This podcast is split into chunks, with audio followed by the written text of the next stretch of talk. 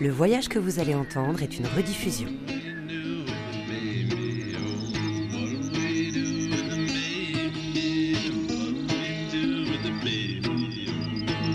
Si loin, si proche, le rendez-vous des voyages. Céline Develay-Mazurel, Laure Alary.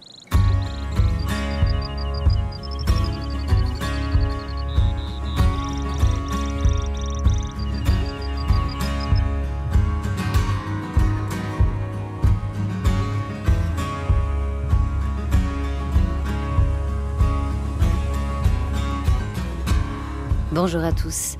On part cette semaine pour les grands espaces de l'Ouest américain, là où depuis la colonisation européenne, la nature sauvage fait office de refuge pour les pionniers, les rêveurs en quête d'horizon et de liberté. Aux États-Unis, l'Ouest, c'est un mythe fondateur, une promesse de vie nouvelle entre esprit de conquête et de frontières. C'est aussi là, dans les immensités des plaines et des montagnes, que s'est forgé un rapport complexe mais fertile à la grande nature qu'on appelle en Amérique la wilderness.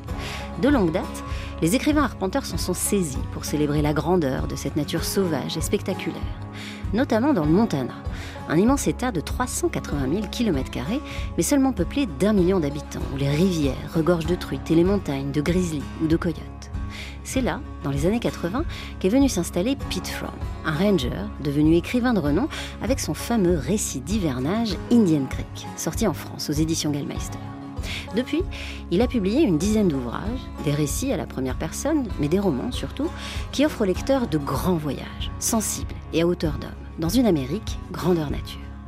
Récemment, Pete était de passage à Paris, et au micro de Si loin si proche, il revient pour nous sur la relation simple et généreuse qu'il entretient avec la littérature, la nature et sa terre d'adoption, le Montana. Mais d'abord, à quoi ça ressemble le Montana?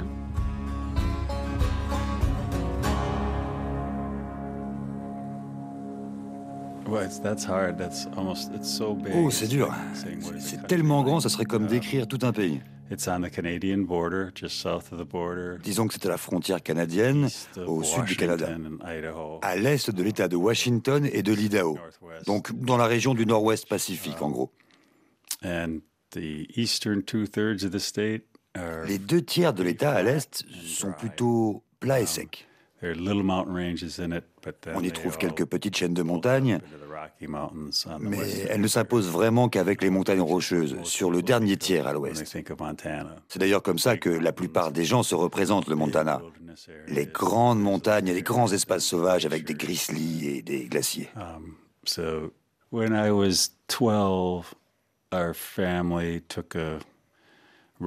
Quand j'avais 12 ans, on est parti en famille en road trip du Colorado vers le nord jusqu'au parc de Yellowstone. On n'était pas allé jusque dans le Montana. Mais les montagnes durant ce voyage m'ont littéralement appelé. À l'époque, moi je vivais dans une ville sur le lac Michigan et tout était insipide. Et je trouvais ça terne en comparaison avec ces immenses espaces et ces montagnes.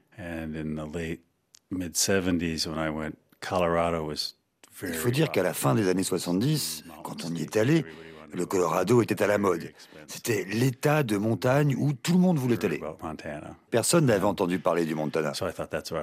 Alors je me suis dit que c'était là que j'irais un jour, loin de la foule et de tout ce qui est à la mode.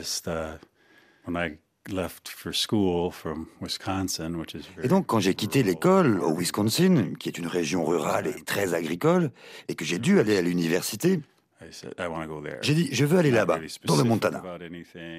En réalité, je ne savais rien sur cet État. Je savais juste que je voulais partir loin de Milwaukee, où j'avais grandi. En gros, c'était l'idée.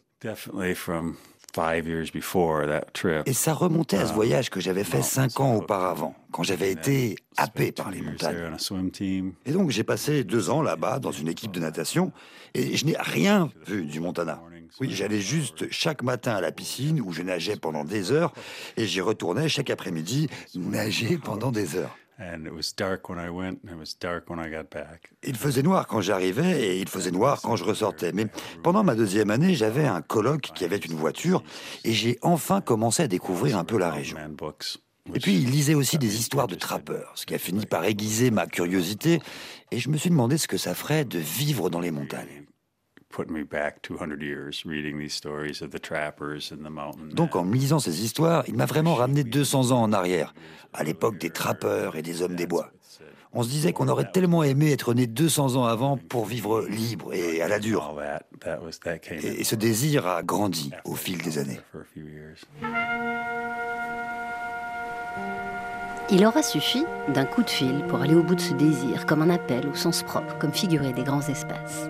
En effet, en 1978, alors que l'étudiant en biologie Pete Fromm s'ennuie ferme sur les bancs de la fac et que son équipe de natation vient d'être dissoute, il apprend par une amie que le Fish and Game, le département qui réglemente la chasse et la pêche, a besoin in extremis de quelqu'un afin de jouer les gardiens solitaires pendant sept mois dans une tente au cœur de l'hiver dans le parc naturel de Selway Bitterroot. Sa mission, s'il l'accepte, surveiller 2 millions d'œufs de saumon dans la rivière en contrebas aux confins de l'Idaho, près de la frontière avec le Montana, seul au monde, ou presque, dans les Rocheuses. Une façon cocasse et contemporaine, disons, de donner vie à ces lectures d'étudiants, à commencer par The Big Sky, une saga mythique de l'Ouest, un texte fondateur de l'école dite du Montana, écrite en 1947 par A.B. Guthrie. Il aura suffi d'un coup de fil. Job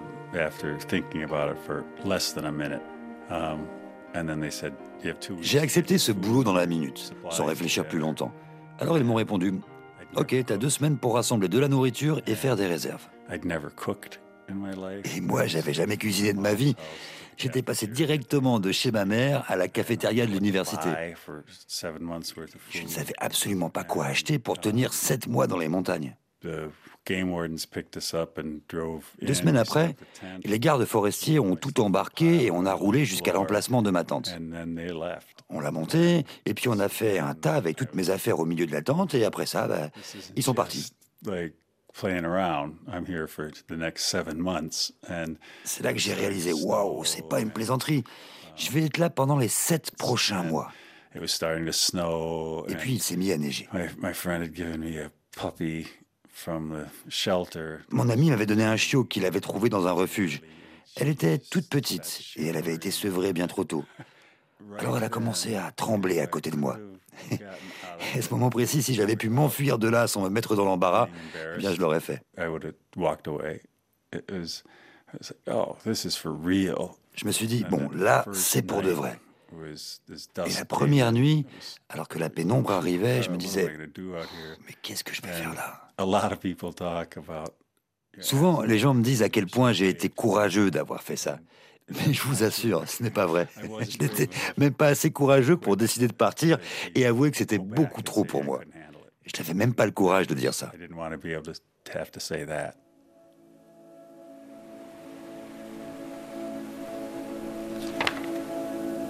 Indian Creek.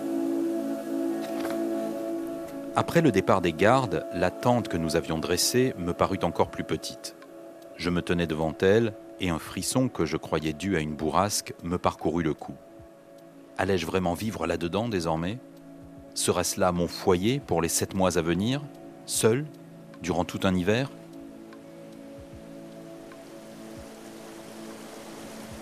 Je jetais un coup d'œil vers la rivière sinueuse, entre les parois sombres et accidentées du canyon qui découpait déjà le soleil de ce milieu d'après-midi. Il n'y avait rien au-delà de ces murs de pierre et de verdure, si ce n'est les étendues sauvages de la Selway Bitterroot à l'infini. J'étais seul, au cœur même de la solitude.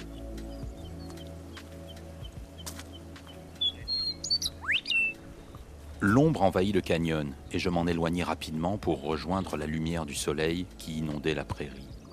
L'herbe m'arrivait aux genoux et bruissait sous mes pas. Le vent faisait onduler les sapins immenses et les cèdres imposants qui dessinaient l'entrée de la clairière. Le doux murmure de la rivière embrassait ce tableau et produisait une quiétude insistante qui m'entourait comme un linceul. Lorsque le soleil disparut derrière les montagnes, je montais sur la face sud d'Indian Ridge, raide et dénudé, juste assez haut pour sortir de l'obscurité du canyon. Je m'assis sous un large pin parasol. Boone vint se blottir tout contre moi. Pour une femelle, ce nom était vraiment stupide. À ce moment précis, j'en voulais à A.B. Guthrie, dont le Big Sky et les autres récits d'hommes des montagnes m'avaient entraîné dans cette fichue histoire. Oui, le pays est grand. Il a que le ciel qui soit plus grand. À croire que Dieu l'a créé en oubliant de le peupler. Hein. Nous avons de la viande fraîche pour vous. Nous allons en chasser une de plus. Vous nous retrouverez plus haut. Entendu Entendu I had an idea that these stories were probably romanticized. Je me doutais bien que ces histoires de trappeurs étaient romancées et que se geler au bord d'un étang pour installer un piège à castor, euh, c'était pas le pied pour ceux qui le faisaient. Mais j'étais vraiment curieux de savoir à quoi ça ressemblerait de vivre comme ça, au grand air, l'hiver, dans la montagne, de randonner en raquette et de ne compter que sur soi de chasser sa propre nourriture, alors que moi, je n'avais jamais chassé.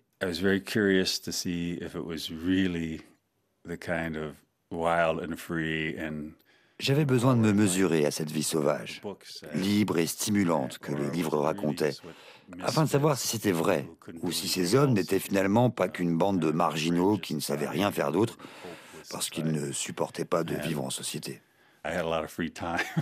Et j'ai eu beaucoup de temps libre. Je n'avais pratiquement rien à faire à part euh, casser la glace pour dégager un canal, pour que l'eau de la rivière continue de couvrir les œufs de saumon, et, ça me prenait cinq minutes par jour. Donc ma tâche principale, au tout début, ça a été de creuser un trou dans le sol pour mettre ma nourriture et de l'enterrer pour qu'elle ne gèle pas. Et il a fallu aussi que je fasse des réserves de bois. Les gardes m'avaient dit qu'il me faudrait 35 stères de bois. Je ne savais pas ce qu'une stère représentait, mais c'est beaucoup. Ils m'ont donné une tronçonneuse, je n'en avais jamais utilisé, et assez vite je me suis mis à couper des arbres jusqu'à ce que la neige ne m'empêche d'utiliser mon camion pour transporter ce bois de chauffage. Après ça, quand la neige a tout recouvert et que je n'avais plus de bois à couper, alors j'ai commencé à randonner. Je mettais mes raquettes et je partais. Les nuits étaient très longues. Le ciel s'assombrissait dès 5 heures et il faisait nuit à 8 heures. Donc, dès qu'il y avait un brin de lumière dans ce monde, j'étais dehors. Peu importe le temps qu'il faisait. La vallée était si étroite que ma tente prenait le soleil une heure, une heure et demie, tout au plus par jour. Donc la plupart du temps, j'allais plus haut dans la montagne pour chercher la lumière. Et une fois là-haut, la vue est si magnifique que tu n'as pas du tout envie de redescendre dans la pénombre du petit trou où tu vis. En tout cas, je ne sais pas combien de kilomètres je marchais exactement par jour, mais ça devait bien faire 20 kilomètres à arpenter et à observer les environs.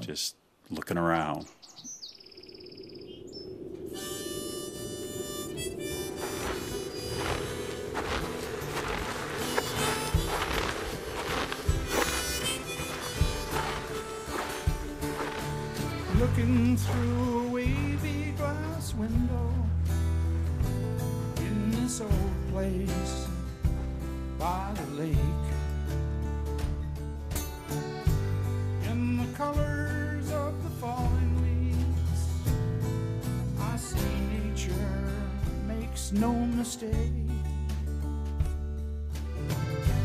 In the water as it ripples in the wind a message I see of what's to come. In the honkers flying low above the waves. That's the reason this song is sung. Song of the seasons coming through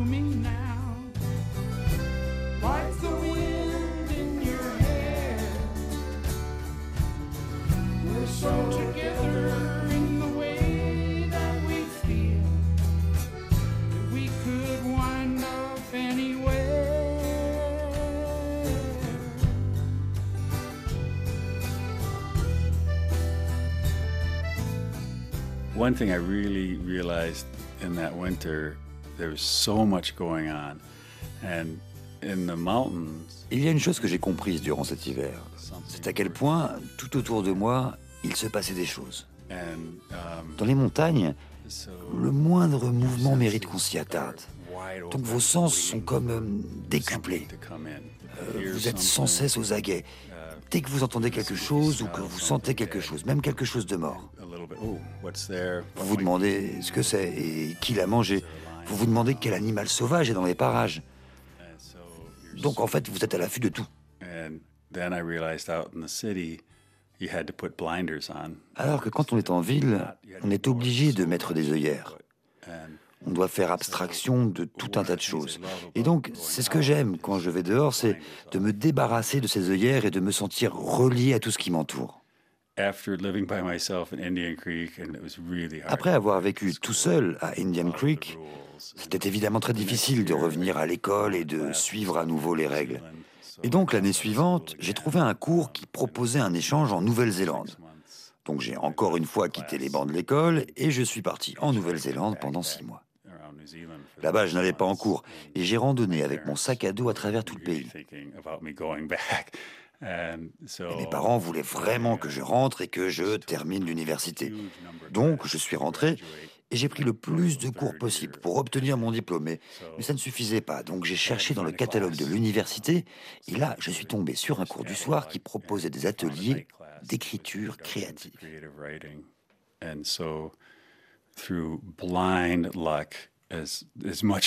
J'ai vraiment eu énormément de chance d'atterrir là, un peu comme dans le reste de ma vie d'ailleurs.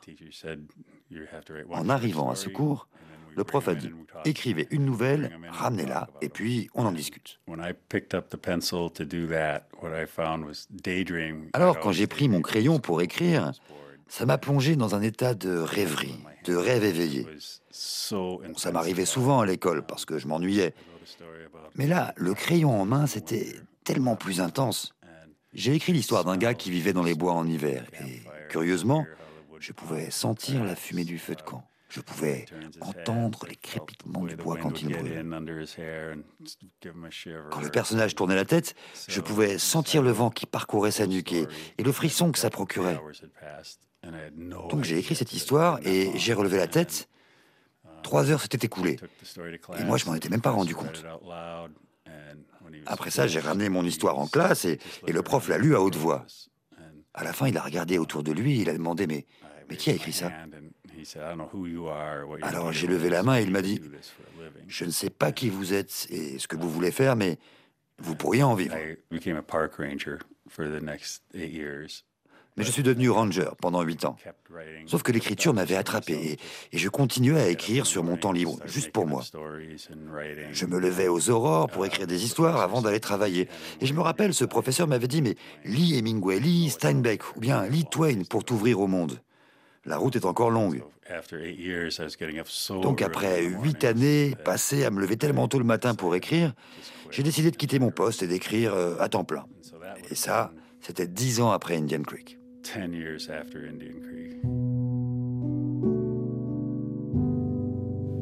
Devenu écrivain à temps plein, Pete Fromm va finalement publier le récit de son hivernage dans Les Rocheuses en 1993. Indian Creek Chronicles, c'est le nom en anglais de ce livre, qui va connaître un immense succès aux États-Unis, tant il revisite avec grâce, ironie et autodérision les mythes de la vie au grand air, par moins 30 degrés.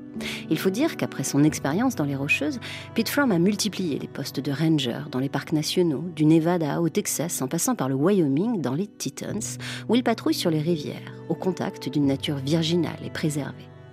Écrire la nature, ou nature writing, c'est un genre littéraire profondément lié aux espaces américains, où le sauvage rôde dehors comme il sommeille, finalement, chacun de nous. Aujourd'hui, Pete Fromm vit d'ailleurs à Missoula, dans le Montana, une ville universitaire connue pour être un repère de grands écrivains que l'on associe souvent au nature writing. Parmi eux, James Crumley, Norman MacLean, Rick Bass et bien sûr Jim Harrison. Si différents soient-ils, ces écrivains ont en commun d'avoir trempé la plume dans l'encre des rivières, la terre des grandes plaines et des rocheuses leur tenant lieu de page, ce que fait aussi Pete Fromm à sa manière.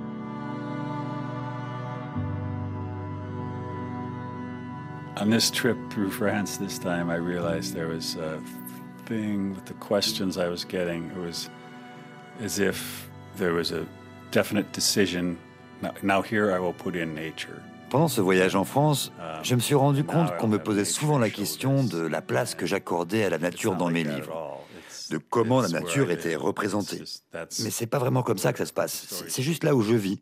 C'est juste là où l'histoire se passe. Et heureusement pour moi, cette nature est particulièrement envahissante, avec ses grands espaces sauvages, donc elle ne peut pas rester en arrière-plan. Elle fait partie de l'histoire, et puis elle influence les personnages de l'histoire. Je pense que la nature est tellement enracinée en moi que je peux m'asseoir à tout moment dans mon bureau et um, partir.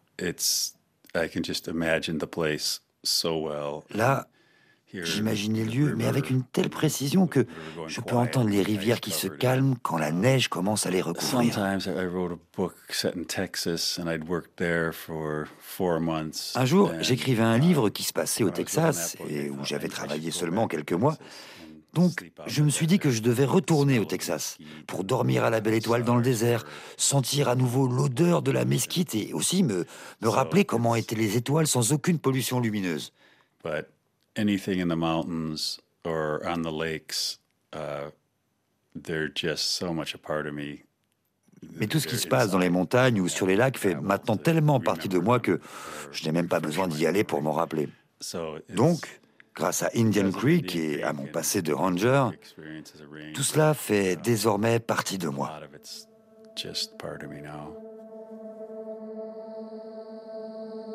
Le nom des étoiles.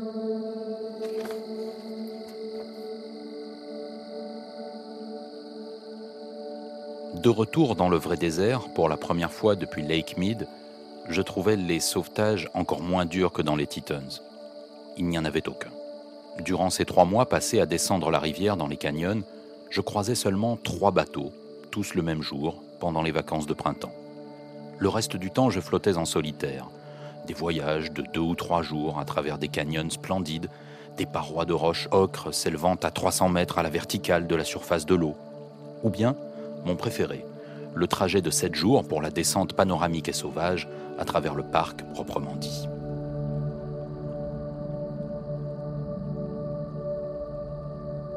Le silence était immense dans les canyons. Le moindre craquement d'une dame de nage était amplifié et répercuté.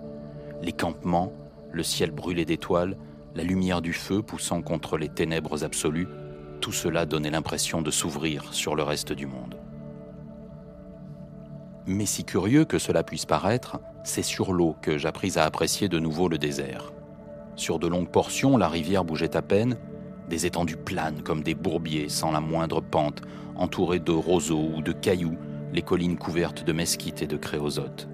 Puis, les parois du canyon se resserraient, la rivière se contractait, prenait de la vitesse, revenait à la vie. À l'intérieur du canyon, les rochers, arrachés aux apics, n'avaient nulle part où aller, sinon dans la gorge, et la rivière n'avait d'autre choix que de couler par-dessus ou autour de ces rochers. Des rapides rugissaient contre les parois, s'annonçant bien à l'avance par un vacarme qui vous tordait les boyaux. La solitude était presque surnaturelle. Aucun contact radio dans les canyons ni pendant toute la descente panoramique. Quand le soleil du désert devenait trop cuisant, les rebords du canot trop brûlants au toucher, je les aspergeais d'eau. Dans les passages calmes, je me trempais moi-même, dérivant à côté du canot, et je pensais aux histoires où Mark Twain raconte la découverte du Mississippi depuis la cabine de pilotage d'un bateau à vapeur. Cette phrase toute simple de Huckleberry Finn, c'est chouette de vivre sur un rafio.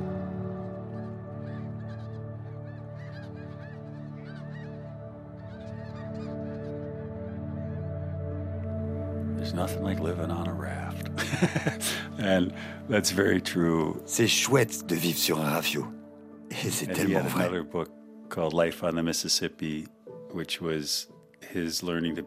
Mark Twain a un autre livre qui s'appelle La vie sur le Mississippi, qui revient sur son passé de pilote de bateau à vapeur sur le fleuve. Et quand je l'ai lu, j'ai compris chaque ligne qu'il avait écrite. Sur le fait d'avoir peur de conduire un tel bateau, sur comment il apprend à lire son environnement. Durant le premier voyage que j'ai fait en tant que ranger sur la Snake River, j'étais parti avec trois gars avec lesquels je travaillais et qui avaient, eux, beaucoup d'expérience. Et alors qu'on était sur le bateau, ils m'ont fait remarquer Regarde, il y a un arbre qui manque, juste ici. moi, je pensais qu'ils se moquaient de moi parce qu'autour de nous, il y avait des milliers d'arbres. Et c'est comme Twain qui raconte dans son livre comment on finit par repérer chaque banc de gravier le long du fleuve. Donc au bout d'un mois, je me disais Oh tiens, cet arbre est tombé. Parce qu'à force de vivre dans cet environnement, de travailler, vous savez lire l'eau jusqu'à connaître le sens de chaque ondulation dans l'eau. Et pour être capable de descendre une rivière, il faut savoir la lire. Depuis Indian Creek, je suis aussi un bon pisteur. Je sais reconnaître les traces laissées par les animaux. J'ai passé l'hiver à me dire Oh tiens, c'est plus gros qu'un coyote, ça. C'est un loup. Et pour moi, c'est fascinant parce qu'il y a une carte sous vos pieds que vous pouvez apprendre à lire et savoir ce qui s'y passe, même quand vous n'y étiez pas.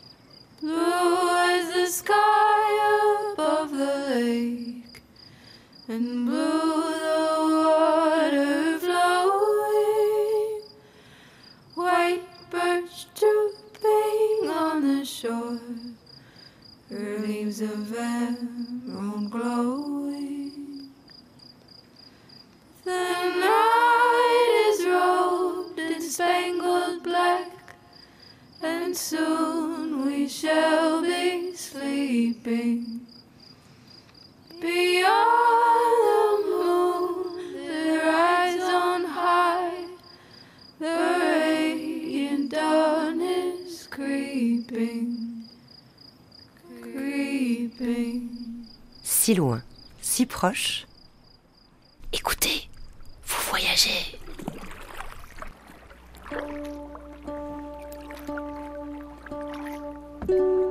À si loin, si proche, on continue de cheminer à travers les grands espaces du continent américain en compagnie de Pete From, notre invité cette semaine. Et on le fait à présent sur un canoë à travers une myriade de lacs au Canada. En effet, récemment, l'écrivain du Montana était en tournée en France pour la sortie de son dernier livre aux éditions Gallmeister, qui justement nous emmène dans ces contrées sauvages et lacustres. Le lac de nulle part, c'est son nom, est un roman, une fiction cette fois, qui nous embarque, en canoë donc, avec une drôle d'équipée familiale. Le père, Bill, et ses deux jumeaux, Trig le frère et Al la sœur, qui ensemble se lancent dans cette expédition désorientée et périlleuse, en plein mois de novembre, alors que l'hiver s'annonce. Un voyage en eau trouble et un récit qui nous tient en haleine jusqu'à la dernière ligne afin de savoir si nulle part, c'est bien quelque part. Pete From. Well, how it came to me was three years ago in France. Uh, Cette histoire m'est venue après un voyage en France il y a trois ans. C'était à Bordeaux. Euh, je signais mes livres durant un événement et les gens faisaient la queue mes livres sous le bras. Ils étaient tous très gentils et me félicitaient pour mon travail. Puis un homme s'est planté devant moi sans livre. Il m'a regardé fixement et il m'a dit Je suis tellement en colère contre vous. Et moi, je ne savais pas pourquoi. Alors je lui ai dit Mais c'est dommage, pourquoi? Il m'a répondu J'ai lu Indian Creek et j'ai eu le sentiment que je n'avais rien fait de ma vie. Donc j'ai quitté mon boulot et je suis parti au Canada pour descendre en canoë la rivière Yukon et vivre une aventure. Tout seul. Je lui ai répondu, ça devait être génial. Et là il me dit, non, c'était horrible. J'étais terrifié par les grizzlies, par les rapides, par le froid, par la nuit. Et il a continué comme ça. Et moi, je l'écoutais plus trop. Je pensais à cette idée de grand voyage qui est censé changer votre vie, mais qui se révèle en fait être une toute autre expérience. Donc, le jour suivant, j'ai commencé à assembler mes idées dans ma tête et dès que je suis rentré chez moi, je me suis mis à écrire tous les jours. Je ne savais encore rien de la suite, à part que c'était un voyage qui n'allait pas du tout se passer comme prévu. Donc j'ai d'abord pensé à situer l'histoire sur la rivière Yukon, mais, mais je ne connais rien du tout de cette rivière. Après quoi, j'ai pensé au wilderness du Montana dans les montagnes. Mais dans ces coins-là, c'est assez simple d'être retrouvé. Dans les parcs, euh, vous entrez par une voie, vous suivez des itinéraires balisés. Donc j'ai repensé à des vacances que j'avais faites petit, en famille, dans les lacs du Canada, sachant que sur l'eau, on ne laisse pas de traces. On peut passer d'un lac à un autre en faisant du portage et s'enfoncer plus loin encore. Et si le mauvais temps arrive et que vous ne pouvez pas partir par les airs, là, vous vous retrouvez seul au monde.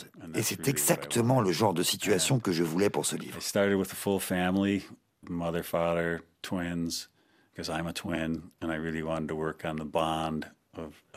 Au départ, j'ai commencé avec une famille entière une mère, un père et des jumeaux, parce que je suis moi-même jumeau et je voulais vraiment travailler sur ces liens particuliers.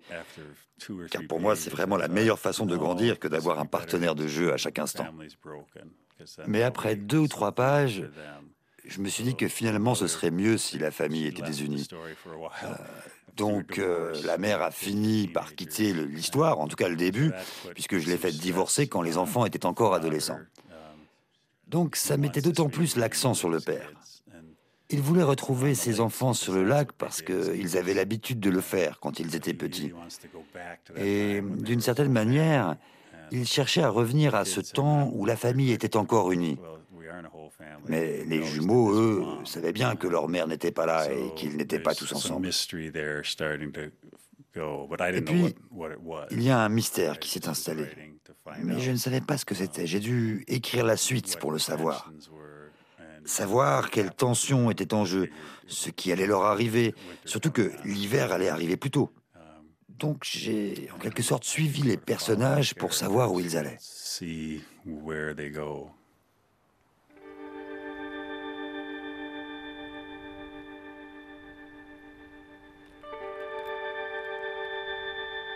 Le lac de nulle part.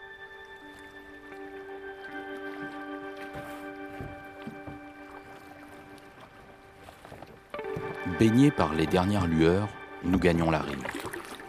Côte à côte, nous écaillons les poissons et les découpons sans prendre la peine de les vider, confiant les restes aux profondeurs du lac pour les écrevisses, les loutres ou les ratons laveurs. Lorsqu'on se redresse pour s'étirer, le dos et les genoux raides, la seule lumière provient des étoiles. Du moins, c'est ce que je crois. Sans un mot, papa me fait pivoter vers le nord, il laisse sa main sur mon épaule. Ensemble, nous regardons les premières pulsations vertes de l'aurore boréale promise. Al, dit-il, à peine un murmure. Elle répond aussitôt, comme si elle était aux aguets, à l'affût de la moindre parole. Je suis là. Viens ici. Peut-être perçoit-elle quelque chose dans sa voix parce qu'elle ne répond pas Nettoyer les poissons n'est pas un travail de femme, ni même Va te faire voir. Elle approche et nous trouve ainsi la main de papa sur mon épaule. Lorsqu'elle se tourne en direction du nord, ses pieds raclent le granit et son visage s'éclaire d'un sourire. Alors que nous admirons le spectacle, je pense à nos ancêtres. Comment rationalisaient-ils ce genre de vision? Les éclipses me font le même effet. Comment les hommes sont-ils parvenus à mettre de côté la peur et la superstition, à échapper au vortex tourbillonnant pour prouver que ces phénomènes n'auguraient pas la fin du monde? Puis, comme toujours, je me dis que les explications scientifiques importent peu. Ce n'est pas la fin du monde, juste la planète qui la ramène, histoire de nous montrer ce dont elle est capable, au lieu de se contenter d'exister ainsi qu'elle le fait d'habitude, une petite rodomontade au crépuscule pour nous rappeler que nous ne sommes pas le centre de la Terre, mais un détail mineur, condamné à errer à sa surface.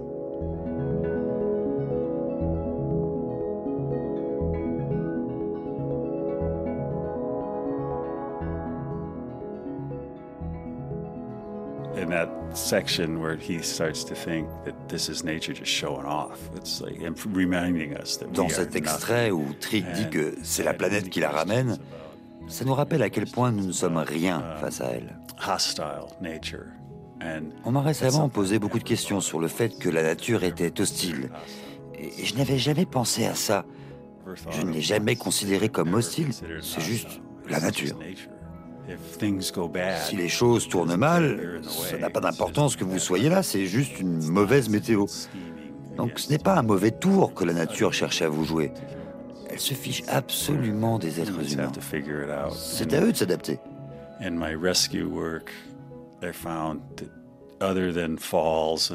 Quand j'étais sauveteur, j'ai appris qu'en dehors des chutes ou des os cassés, la plupart des gens qui ont des ennuis sont dans cette situation parce qu'ils n'ont pas voulu rebrousser chemin à temps, en se disant les choses tournent mal, mais on va quand même pousser un peu plus loin. Et là, eh bien là, ils se retrouvent coincés.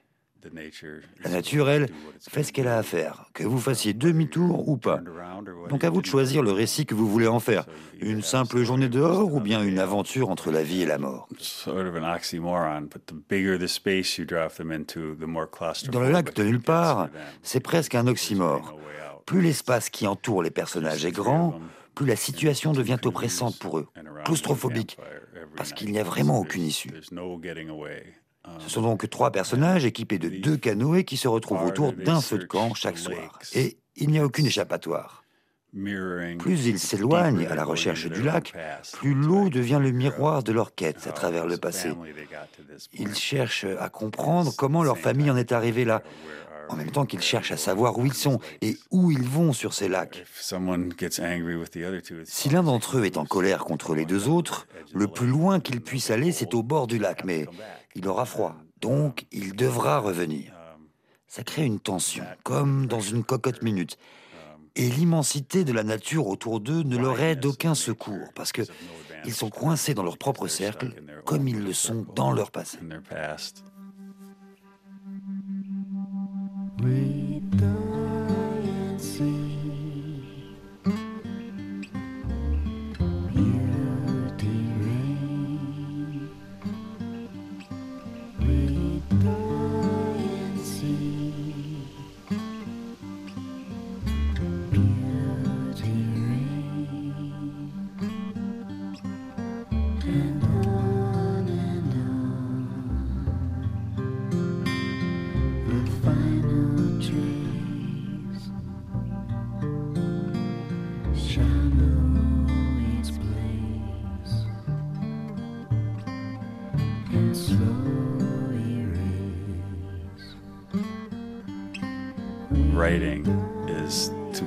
somebody else and see the world through a different set of Écrire, c'est devenir quelqu'un d'autre et regarder le monde avec d'autres yeux et d'autres émotions.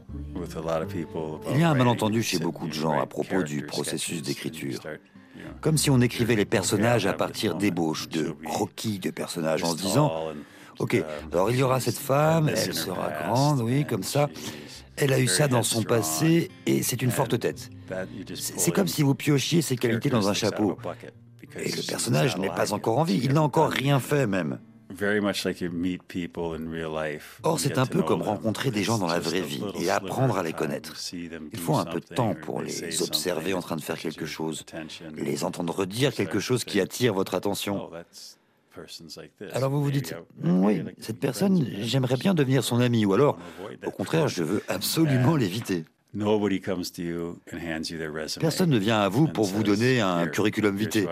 Voilà qui je suis. Bon, parlons quand vous aurez fini de le lire. Ce qui ne marche pas dans la fiction, c'est quand l'écrivain fait ça, quand il vous raconte le personnage, et moi, je ne veux pas qu'on raconte quoi que ce soit. Je veux que vous le voyiez, que vous l'entendiez et que vous le ressentiez. Parce que oui, tout est une affaire d'émotion.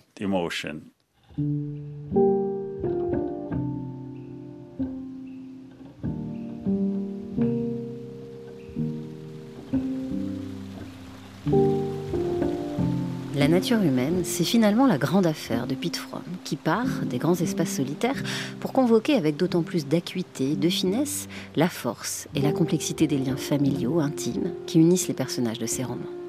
Ce faisant, il n'adresse pourtant aucune leçon, aucune morale.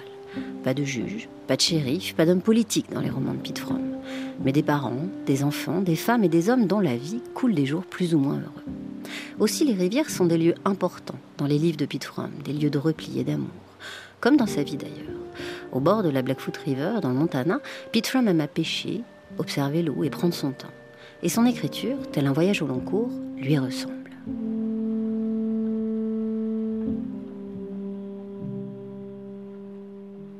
I spent as much time on rivers as possible ever since getting that job and J'ai toujours passé le plus de temps possible sur les rivières. Même avant d'être sauveteur, j'étais toujours en canoë sur les lacs. Et ça peut paraître une métaphore bon marché, mais les rivières sont comme la vie. Vous pouvez vous arrêter, vous laisser porter, vous pouvez aller au devant de situations risquées, mais, mais vous ne pouvez jamais revenir en arrière.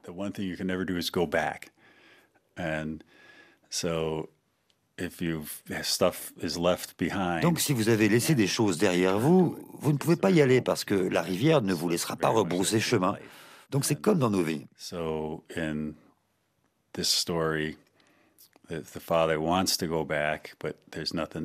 Dans mes histoires, comme celle du père qui cherche à retrouver son passé en pêchant avec son fils, il ne peut pas changer le cours des choses. Il y a aussi l'histoire de ce couple qui se marie en face des Tetons au petit matin parce qu'ils savent qu'au lever du jour, la brume se dégage de la rivière et que c'est très beau. Sauf qu'ils n'avaient pas pensé qu'il allait faire très froid et que les invités seraient frigorifiés et donc n'attendraient qu'une seule chose, c'est que ça s'arrête. Oh, et donc dans ce couple, je voulais que l'un d'eux soit romantique et se dise que c'est tellement beau et l'autre, plus réaliste, se moque absolument de ce qu'ils sont en train de faire. Et, en particulier dans le Montana, l'homme serait a priori le réaliste de l'histoire et la femme serait la romantique. Oh, Alors je me suis dit que ce serait plus intéressant si j'inversais les rôles. Et c'est la première décision que j'ai prise en écrivant cette histoire, qui a fait que dans le livre, Maddie est devenue ce qu'elle est.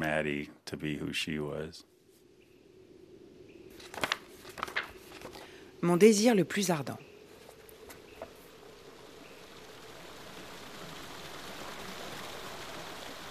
Nous nous marions à l'aube, en plein air bien sûr. Les Titans brillent d'un éclat rosé et la petite colline sur laquelle nous nous trouvons s'élève juste au-dessus de l'épaisse brume blanche qui cache la Buffalo et la Snake. Tout est aussi parfait que nous l'avions imaginé. Pourtant, c'est une heure qui sied plus aux exécutions. La fraîcheur de septembre, que d'une manière ou d'une autre nous avons omis d'anticiper, pousse les invités à s'envelopper plus profondément dans leurs manteaux et leurs beaux habits, frottant leurs yeux ensommeillés. Nous sommes tous plus ou moins chiffonnés, sauf Dalton qui, comme je l'ai découvert au cours de l'année passée, prend les coques par surprise chaque matin. Si j'étais réveillée, je ne pourrais pas être plus heureuse.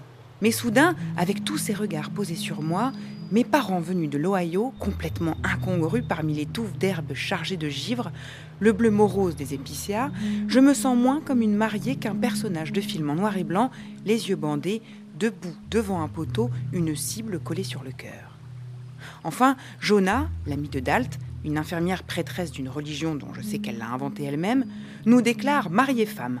Nous nous embrassons, même les lèvres de Dalton sont froides, et nous descendons de la colline ensemble, direction la rivière.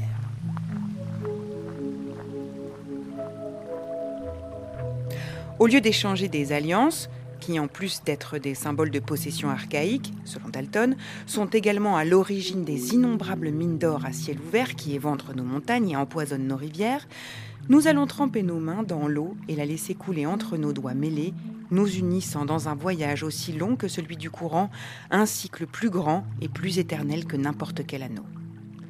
Dalt peut vraiment se montrer intarissable sur ce genre de sujet. Mais je n'ai pas pu m'empêcher de lui demander comment une chose pouvait être plus éternelle qu'une autre. Décontenancé, il a cligné des yeux et je me rappelle avoir pensé Bien joué, Mad. Puis il avait souri et dit Attends de voir.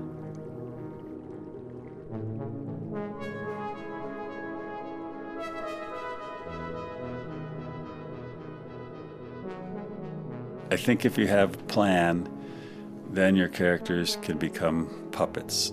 You're just moving them in a direction. So they don't become real. They don't have their own Je pense que si vous avez un plan préétabli, vos personnages vont devenir des marionnettes que vous déplacerez dans un sens ou un autre. Ce qui fait qu'ils ne seront jamais réels, ils n'auront pas leur propre but, leur propre pensée. Moi, je n'écris jamais avec un schéma en tête ou bien un objectif précis. Mais c'est vrai qu'au fil de mes livres, je reviens toujours aux mêmes endroits. Pas forcément des lieux physiques, mais oui, je parle toujours des gens qui sont en quête et pour qui la nature est un endroit où ils peuvent chercher et faire ce qu'ils ont à faire. Donc, d'une certaine manière, on en revient au vieux mythe de l'Ouest, où les grands espaces sauvages sont des dieux qui transforment et où l'on peut se découvrir.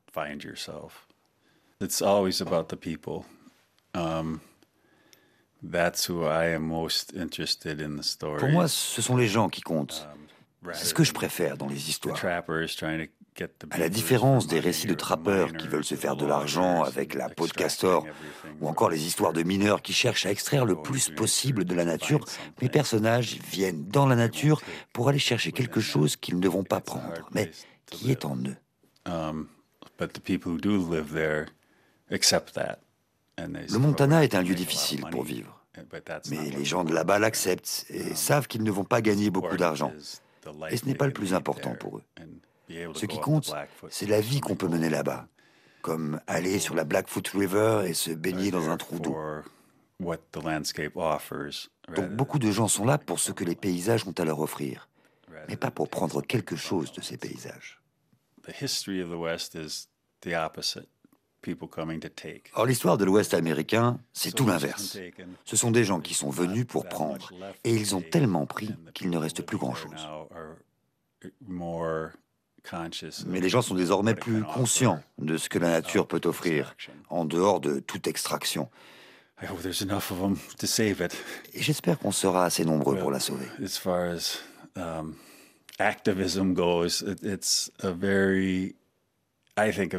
Aujourd'hui, s'il fallait parler euh, d'activisme, d'engagement, je pense que c'est important de se dire que beaucoup de Parisiens n'iront jamais dans la nature sauvage, comme beaucoup d'Américains n'y vont jamais d'ailleurs.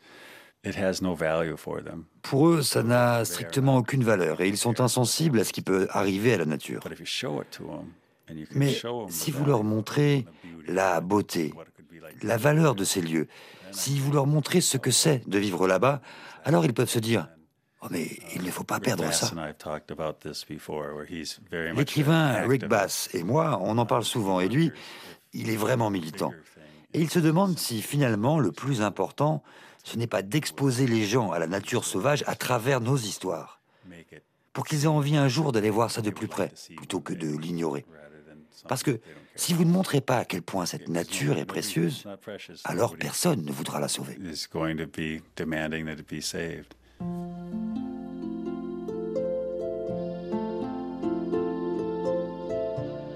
En France, tous les livres de Pete Fromm sont publiés aux éditions Gallmeister, une maison d'édition unique en son genre qui fait beaucoup pour nous rapprocher du continent américain, de ses immenses écrivains et de ses grands espaces.